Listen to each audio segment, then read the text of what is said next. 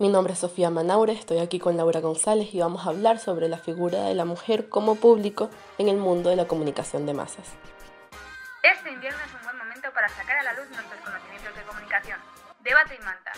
Hablemos de historia. Bueno, eh, estoy aquí con Laura y vamos a hablar sobre un poco de la figura de la mujer dentro del mundo de la comunicación.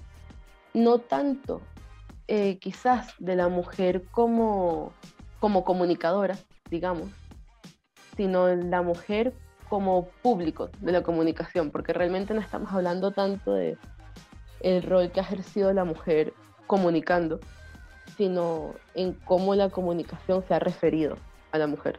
Sí, estoy de acuerdo. Porque me refiero, si es por eso, por ejemplo, hoy en el presente podríamos decir que incluso llega casi a ser un estereotipo la mujer del tiempo, por ejemplo. Y sin embargo, no es eso a lo que nos referimos, porque el, tiempo sigue sin ser un producto femenino. o sea, sigue siendo un producto que no está dirigido realmente. Al fin, al fin y al cabo, nosotras vamos a tratar eh, el tema del magazine femenino, ¿no? Un poco lo que representaba, ¿no? Entonces, cuando empezó todo, eh, que sería como a mediados del siglo XIX o así, ¿no? Y un poco los temas así que, que, trataban más en cuanto a cómo se referían a la mujer entonces y un poco ahora, ¿no? Sí, claro, yo creo que sobre todo porque en esos comienzos donde la mujer empieza realmente a ser un objetivo para el mundo de la comunicación, eh, no estaba producida por mujeres. O sea, sí, ok, perfecto, revistas para las mujeres, pero no las escribían las mujeres. Entonces, no estamos realmente como que abordando el rol de la mujer comunicando, sino de la mujer como receptora. Sí, y un poco eh, también desde el punto de vista del hombre también entonces, ¿no? Como... claro, cómo, dibuja la figura de la mujer, digamos. Claro, como en verdad eh, la mujer no la trataban como a una, como a una igual, ¿no? Sino como a alguien inferior a ellos. Y bueno, alguien que sobre todo tenía un rol muy específico, o que tiene, ya lo discutiremos, eh, sí.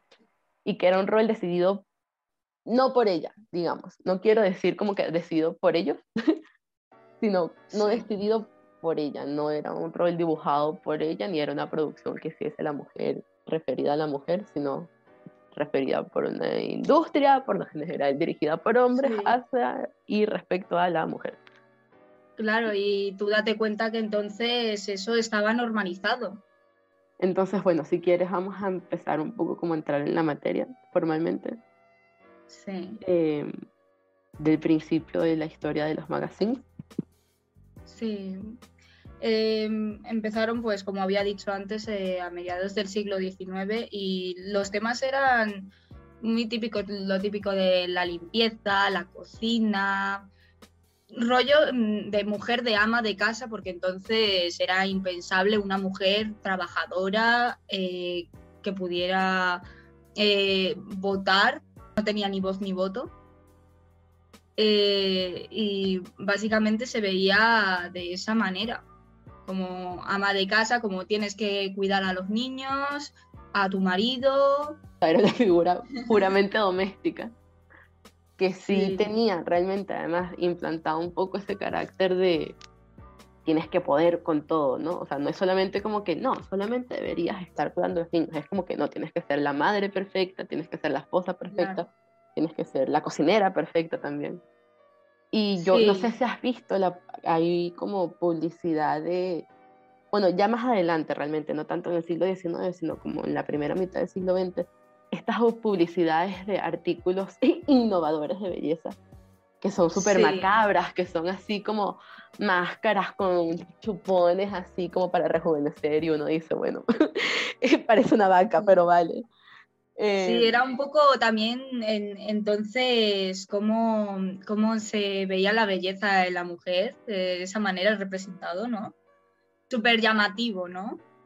Sí, o sea, no sé si era un poco jugar el sensacionalismo, pero es que al final eran productos reales, entonces es como un poco eh, bizarro, la verdad. Sí, un poco, sí.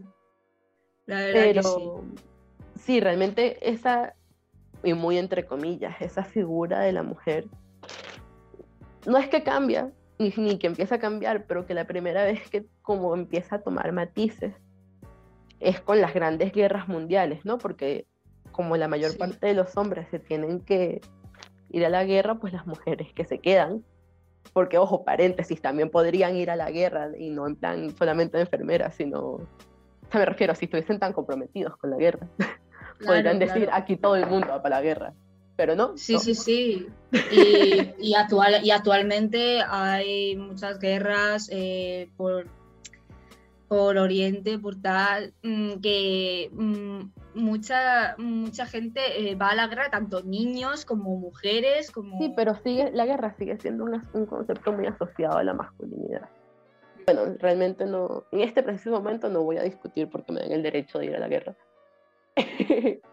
sino que a lo que iba era un poco que cuando las mujeres se quedan, y son las que se quedan realmente manteniendo las economías enteras, de los países que van a la guerra eh, se ven obligadas a trabajar y a cumplir todos esos roles, literalmente, de los puestos de trabajo que antes cumplían los hombres, más toda la parte doméstica. Porque, ojo, cuidado, no es que la parte doméstica desaparece, sino que hay que hacerse cargo de todo. La, mujer la, la, creación de, de armamento y todo, en plan.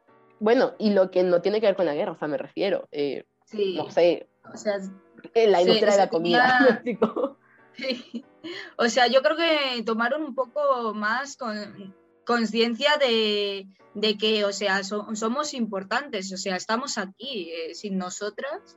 Sí, claro, y si, de hecho si lo pones un poco en perspectiva es interesante porque es la misma época aproximadamente donde los cómics de superhéroes empiezan a ser muy relevantes y aparecen figuras como la Mujer Maravilla, ¿sabes? Que tenías que ser la Mujer Maravilla, así, en el estándar de eres perfecta, te jodes, eh, básicamente, ¿no?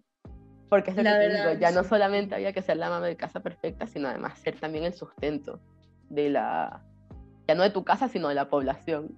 Claro, y es, curioso porque al mismo tiempo seguías estando como en las sombras, porque habían unos héroes que iban a la guerra.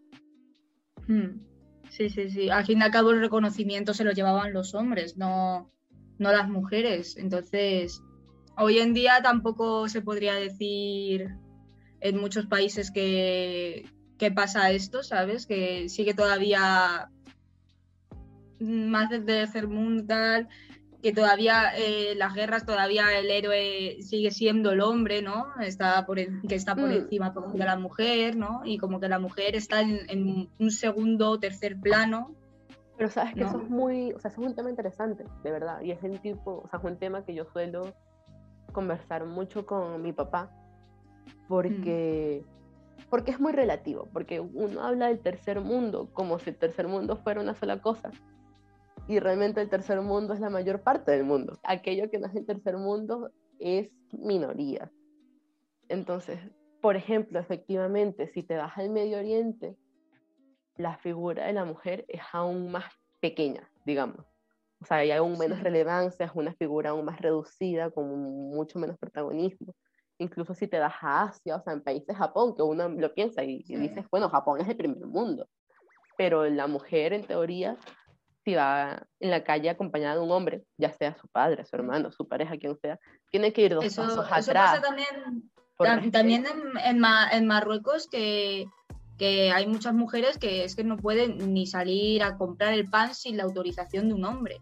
Claro, claro, y si ahora de paso nos ponemos con los talibanes tomando el control desde Afganistán y quién sabe hasta dónde, pues claro, mm. en ese concepto del tercer mundo, pues jaja, qué miedo, la mujer se va a joder a menos que algo cambie. Pero, pues lo que te digo, el tercer mundo es algo muy amplio y a veces es un concepto un poco cajón que engloba muchas cosas. Sí, un poco como, es que lo hablamos como del tercer mundo, pero es que en verdad eh, nosotros eh, mm, años atrás es que estábamos en, situaciones similares, ¿no? Con, eh, esa, esa mentalidad. Yo, por ejemplo, me pasa, y lo digo porque es el caso que manejo, digamos. Venezuela, que en el siglo pasado no era el tercer mundo, ahora sí, eh, es un país en la que la figura de la mujer es súper interesante porque es un país de matriarcas, o sea, como que la figura del patriarca que aquí se da un poco por sentado. Yo no sé hasta qué punto, y me atrevería a decir que se extiende un poco como la cultura del Caribe, ni siquiera me atrevería a, abogar por la totalidad de Latinoamérica, pero es una cultura de matriarcas, de donde quien manda son las mujeres y donde los hombres se ven como seres eh, desechables. Y incluso existe como que un discurso de los hombres no sirven para nada, se pueden ir a la mierda, que se jodan, nosotras podemos con todo, que al final termina también siendo dañino, porque entonces hace que la mujer tenga que ser responsable de todo. Sabes que no es como una opción, sino que es como el discurso un poco impuesto. Sí, simultáneamente es, una figura súper sexualizada. La mujer caribeña, sí, latina, es como que mm. súper sexual, súper sexual, súper sexualizada además. Sí. Pero yo creo que desde adentro las mujeres lo usan mucho como un arma. Contra los hombres me refiero. Entonces es un poco una figura extraña. Depende mucho de, de la publicidad, sobre todo en las revistas, eh, cómo eh, se representa a la mujer sexualizada, pero de qué manera, como sexualizada de empoderamiento o, como objeto sexual al hombre, ¿no? Claro, claro, por eso es como que una especie de un arma de doble filo un poco extraño. Yo entiendo que está ligado a cosas como el cuerpo de las caribeñas suele ser como bastante voluntuoso. Y entonces directamente es y que sí, sexo, porno. Pero, claro, y a veces, a veces puede ser divertido, a veces lo usas como arma, pero hay veces que dices, bueno, jaja, es mi cuerpo, y es mi cuerpo 24 horas al día. ¿Qué hago cuando no estoy en plan de amenaza sexual? Sí, al fin y al cabo es, es complicado, ¿no? El tema de, de la sexualidad como tal eh, es un tema eh, en, el que mm, podemos empoderarnos las mujeres o no, ¿sabes? O sentirnos amenazadas. Y es que en verdad, mm, por sentirnos empoderadas un poco con nuestra sexualidad, eh, no tenemos por qué sentir, eh, no deberíamos por qué sentir ese miedo de tal vez me violan por la calle, ¿sabes? Sí, claro, claro. Bueno, de hecho yo he oído feministas del Medio Oriente, porque las hay, muchas de mm. hecho, y con argumentos que son súper interesantes, porque bueno, sabemos que es relativamente común que cuando las mujeres que usan velo o burka o cualquier intermedio, dependiendo de qué tanto se tapen o no, y llegan al occidente, muy entre comillas el concepto del occidente, y les dicen quítate que ya no estás, o sea, quítate el velo que ya no estás ahí, y ellas dicen, jaja, me siento desnuda sin el velo porque lo he tenido siempre. Es como si llegas a otro sitio y te dicen, pero desnúdate. Y tú estás como, mm, no, gracias. Claro, es eh, algo que ya, ya tienen ellas asimilado de que mm, es así. Mientras que a mucha gente, de, digamos, del occidente, lo leemos inmediatamente como un acto de represión, porque bueno, al final consiste un poco en tener a las mujeres tapadas de pies a cabeza.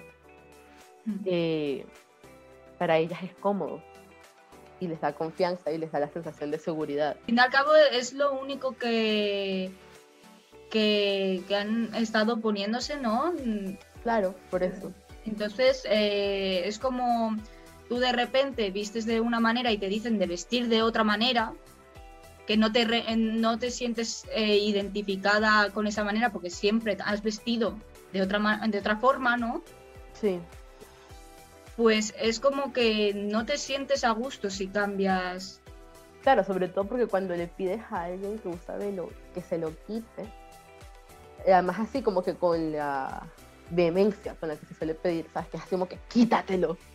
Es como que, ¿cuál? O sea, ¿por, qué necesitas tanto eh, verme? ¿No? O sea, es como que si tú fueses esa persona, al fin y al cabo podrías estar sintiendo cuál es la necesidad tan violenta de verme la piel, o sea, ¿qué quieres? ¿Sexualizarme? ¿Qué quieres?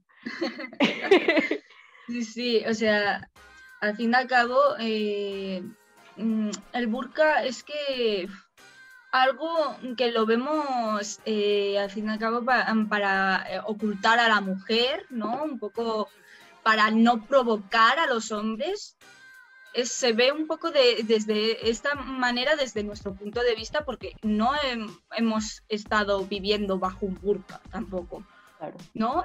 Entonces no sabemos tampoco la opinión que tienen las mujeres que sí, un poco cómo se siente identificada una mujer respecto a cómo se viste. Claro, por supuesto. Pero bueno, es algo que sobre todo de cara a los medios, y es lo que me refería sobre todo con términos de la representación ya masiva, está muy sesgado. O sea, es muy difícil conseguir a alguien en, bueno, así me refiero en los medios o en la representación occidental de fenómenos como el burka o el velo, que diga, oye, algún beneficio tendrá. A lo mejor estas mujeres están acostumbradas a socializar o a interactuar con hombres y que su cuerpo nunca sea un, un motivo, digamos.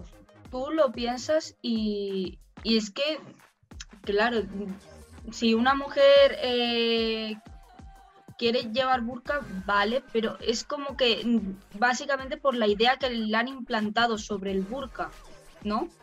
Un poco de... sí, sí, por supuesto, porque es un factor cultural, pero me refiero, quizás nosotros nos estamos perdiendo o sea, ignorando en el sentido más literal de desconociendo, el hecho de que, por ejemplo, si tú eres una mujer occidental mm. que no usa velo, mm. tú tienes que estar lista y preparada para saber que tu ropa va a ser un motivo para el que te juzguen, tu cuerpo, si es de una manera u otra, va a ser un motivo para el que te juzguen. Eh, si eres más delgada, pues alguien te tratará mejor, a lo mejor alguien te tratará peor. Si eres gorda, pues lo contrario y lo mismo. Y cuando tienes un burka, nada de eso existe. ¿Me explico? Entonces, algún beneficio tendrá que la gente, una vez que sale de esos escenarios donde son un imperativo, digamos, sigue sintiendo que hay beneficios detrás de ello. Sí, pero mm, también yo pienso que es un signo de vulnerabilidad un poco hacia la mujer en, respecto a inseguridad de su propio cuerpo. Sí, pero bueno, eh, es la contraparte de la realidad de que el cuerpo se juzga. Podrás estar más segura o menos segura con tu cuerpo, pero eso no quita que te vayan a juzgar o no. Y hay veces que a lo mejor tú dices, bueno, me da igual que me juzgue que este ser humano me trate quizás como una mierda porque soy más gordo, porque soy más delgada, pero más allá de eso es que hay veces que a nivel, digamos, estratégicamente político puede afectar. A lo mejor tú estás buscando un trabajo y estás siendo juzgada al fin y al cabo por la apariencia, porque bueno, pero no juzga a través de la apariencia me refiero a todos, mujeres y hombres y hacia cualquier dirección. Claro, eso es ya respecto a, otros países, ya si nos ponemos ahora en, en España o países así de Europa, algunos, ¿no? Porque hay un montón que obviamente eh, tienen mm, muchas limitaciones en cuanto a la apariencia con tener X o Y trabajo, yo creo que en verdad eh, hemos progresado bastante en cuanto a cómo se representa la mujer hoy en día, aunque sigue estando muy sexualizada, muy estereotipada.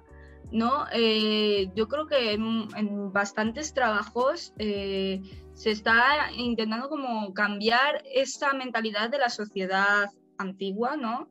Eh, de la mujer tiene que hacer X trabajos y el hombre otros.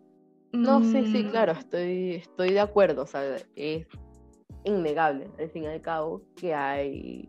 Eh, bueno, me, es que el problema es que me gustaría decir en el mundo, pero es mentira, pero digamos que por lo menos en la Unión Europea, que es un sitio bastante cercado y estable y funcional, eh, sin duda la figura de la mujer ha cambiado, ha madurado mucho eh, incluso los contenidos que antes estaban dirigidos únicamente a la mujer en el sentido de cosas del hogar, de la belleza, maquillaje, la cocina, se han mm. popularizado, digamos. O sea, la cocina sobre todo yo creo que es el que está eh, en los medios dirigido menos a la mujer de manera central. O sea, yo creo que es una de las cosas que antes era muy exclusiva para la mujer y que ahora es, más, más global más global. Bueno, o por ejemplo el maquillaje, si bien sigue teniendo, o sea, sigue estando un poco como supeditado al consumo femenino, el maquillaje también a los efectos prácticos, o sea, muchos maquilladores que son hombres, mucho maquillaje además dirigido para hombres, que es un matiz un poco extraño, cada vez ha utilizado por más variedad de seres humanos, digamos. Sí, más... Eh, Hombres, mujeres y todos los Sí, más por cómo se siente un ser humano en cuanto respecto a su género, ¿no? Mm, es como es, ¿no? Y, y representarla de una forma tal vez desigual a lo normal, lo que está considerado normal, eh, yo creo que es un error, la verdad.